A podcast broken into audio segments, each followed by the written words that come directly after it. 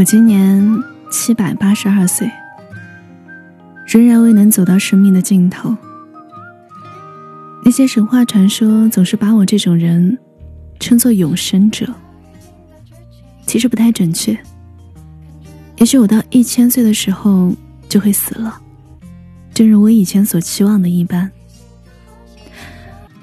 活了这么久，经历的事情也五花八门。有段时间，我开了一家古董店。别误会，我并不缺钱。对于别人而言，开古董店是为了牟利；对我而言，则是为了唤起回忆。有一天，一个小伙子走进门，向我展示了一个盘子一样的东西，说这是他祖上传下来的，世世代代供奉着，有神奇的力量。我仔细端详了很久，觉得很眼熟，就花了一笔钱买了下来。直到晚上刷牙的时候，我才想起来，六百多年前我曾养过一条狗，给它做了一个狗食盆。后来有一次出去玩，弄丢了，时隔这么多年，终于又找了回来。当然，并不总是好事儿。有一次，我走在路上。因为喝醉了，被一群人绑了起来。醒来时，我才发现，他们围在我身边举行各种奇怪的仪式，口中还念念有词。我花了好久才弄明白，他们是在吟诵他们的教义，想把我献祭给他们的神。我觉得自己快裂开了。他们的教义是我四百多年前胡诌给我的朋友的，而他们那个名字很长的神。也就是我那个无聊的朋友，以前叫王大牛。王大牛又矮又胖，还爱吃大蒜。在他们的描述之中，居然是个冷酷的绝世美男子。这群人真的有病。我挣脱了绳索，把他们狠狠揍了一顿，直到他们痛哭流涕的承认，这个世界上根本没有神。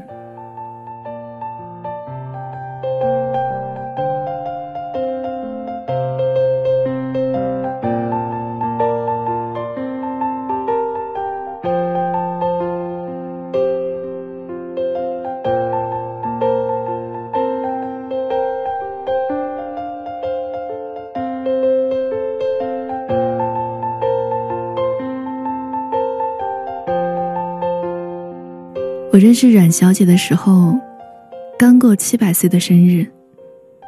年轻的时候，我每年都会过生日，后来逐渐变成了每十年过一次。到了现在，每一百年才会过一次。当你活了七百多年，就未必会觉得出生是一件很有趣的事儿了。那天我在书店坐着，手上捧着一本世界名著。书是我的另一个朋友写的，他写完初稿的时候曾给我看过。我告诉他，这本书迟早会火的。他不信，而是把书稿锁了起来。后来他生病死了，我把书稿投了出去，果然风靡全世界。可惜他再也看不到了。我身旁突然走了一个女孩子，她说自己喜欢这本书很久了，不过现在。大家都不怎么看实体书了，没想到能在书店遇到同好。我抬头看了他一眼，淡黄的长裙，蓬松的头发，脸颊鼓鼓的，像是一个小包子。我先前有过几段感情经历，也同样经受过几次巨大的悲痛。不是分手，而是分别。当我在病床旁看着他们依依不舍的离开这个世界的时候。我总想拉着他们的手，一起离开。可惜我做不到。永生赐予我的，不仅是漫长的生命，还有对身体的全面掌控。我能操纵自己的身高体重，改变自己的形貌。我的每一个细胞似乎都有无穷的活力。也正因为此，我死不掉，也没办法留下后代。他们总说。我的眼睛还和年轻时一样温柔明亮，眼神与爱是我唯一操控不了的东西。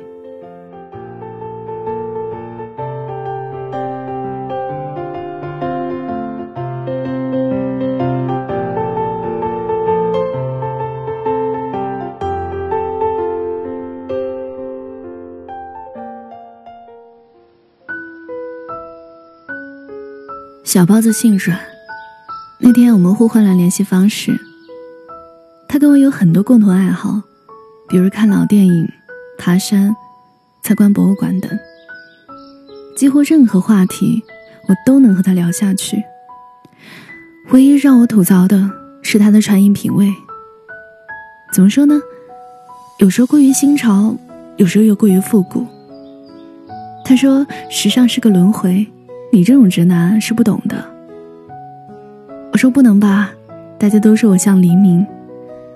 阮小姐叹了一口气，我们的关系保持在友达以上，恋人未满。因为我不想再体验一次离别。相遇之时埋下一颗种子，相知之后种子长成大树。相爱之际开花结果，等到几十年后。就只剩我一个人喝着果子酿成的苦酒了。好在阮小姐也未曾表现出某些让我不安的情绪。我们会一起去爬山，一起看新展出的油画。我们在一起，却也不在一起。春天的时候，我跟她去动物园，看到抱着长颈鹿伸过来的脑袋。夏天的时候，她赤着脚在地板追偷吃西瓜的猫。秋天的时候，他去山上摘下一片片标着的枫叶。冬天的时候，我们围在小火炉旁吃火锅。他有时候会欲言又止。我觉得他是想知道，为什么我们不结婚。我也欲言又止，生怕那句“嫁给我吧”会不小心从嘴里跳出来。就这样过了两三年。我终于开始憎恨自己的怯弱。我向一个朋友倾诉了这一切，他以为我有婚姻恐惧症，拍着我的肩膀说：“如果你真的爱他的话，什么都可以熬过来的。”你看，虽然我当初也害怕，但我现在在家里说一不二。然后他老婆就打电话让他赶快从酒吧滚回家了。我心想。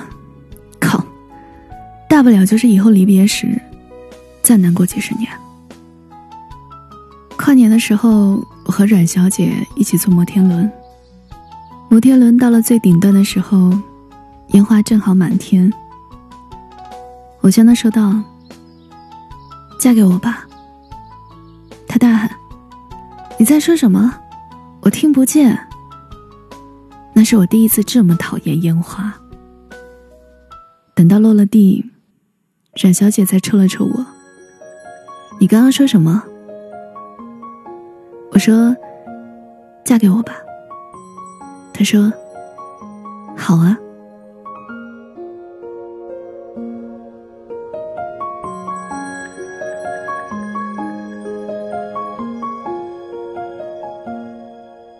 结婚的时候，冉小姐已经三十岁了。我们后来去了很多地方。基本在地图上，每个著名城市之中，都留下了痕迹。其实这些城市我早就去过了，有些地方在我去的时候还不叫这个名字。但看到他雀跃的样子，我的嘴角也总是不自觉的扬起。我希望在往后六七十年里，他能一直这样快乐。我们几乎不争吵，即便有时候有小争执。也总是很快就和好了。有什么好吵的呢？每分每秒都在倒数啊！为了让自己正常的衰老，我开始控制自己发胖，让自己的发际线后移，脸上长出皱纹。到了后来，我还让朋友给我伪造了一份高血压的病历，每天都得装模作样的吃药。阮小姐有偏头痛，还好。其他方面都很正常。那些年的日子倒是很安稳。就这样过了二三十年，阮小姐五十多岁了，头发已经白了很多。她每天都会去楼下和其他老姐妹一起跳舞，热烈的讨论某个小鲜肉。这一点倒是和几十年前一样。为了像个正常的老年人一样，我决定去胡同口下象棋。我其实一点都不喜欢下象棋，但我也不喜欢遛鸟。玩体感游戏和在公园里晨练，与这些比起来，下象棋至少是坐着。我们开始注意养生，饮食上变得很小心，像啤酒、炸鸡、麻辣火锅、奶茶、烧烤什么的，都已经很少吃了。每天只吃水煮蔬菜和少量肉。但想起这样，至少可以多陪伴彼此一段时间，嘴里的苦瓜也就不苦了。可能因为心情一直很愉悦的原因，展小姐非常长寿，直到八十多岁还是神采奕奕。那时候科技比之前发达了许多，人类的平均寿命达到了八十岁，所以我就没有太在意。不过我们都开始出现老态了。腰变得佝偻，眼睛变得昏花。当然，我是故意的。虽然很不舒服，但我希望可以陪他一起老去，好好走完最后这一程。后来好几年，我们都住进了医院，每天带着呼吸机。有一天，医生说我们的身体状况都很差，随时可能支撑不住。我看向另一张病床上的阮小姐，她正艰难的呼吸着，也同样在看着我，眼眶里满是泪花我的心都快被撕成一片片的了。我们对视了一小时、两小时、三小时、半天，谁都没死。我突然开窍了，从病床上跳了起来，指着阮小姐说。你你你，冉小姐瞪大双眼，也同样跳了起来。你你你，霎时间，我们都明白了一切。我和冉小姐互相诉苦，全世界都已经走过好几遍了，药片真的很难吃啊。跳广场舞和下象棋真的不喜欢，怎么能一天没有炸鸡、烧烤、火锅、奶茶呢？我们指着对方哈哈大笑，这么精湛的演技，都可以去当演员了。展小姐的眼睛突然变得亮晶晶的，和几十年前一样。我今年七百八十二岁，仍然未能走到生命的尽头，可我再也不期盼那一天。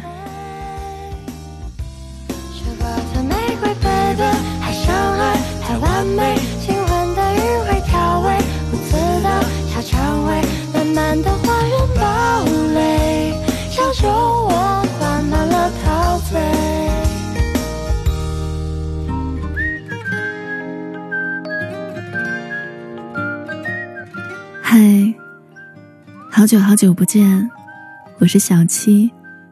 今天的故事来自杏仁一勺。今天的故事很甜，今日份的糖送给你。收听到节目，你可以搜索微信公众号“七景”，新浪微博搜索“七景”的 story，就能找到我。我等你哦。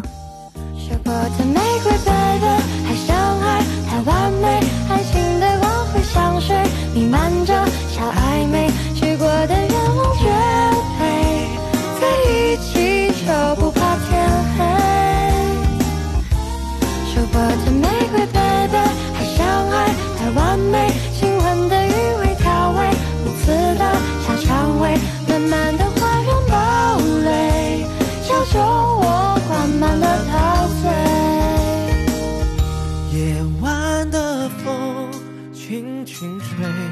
满天的梦像花蕾，黑白琴键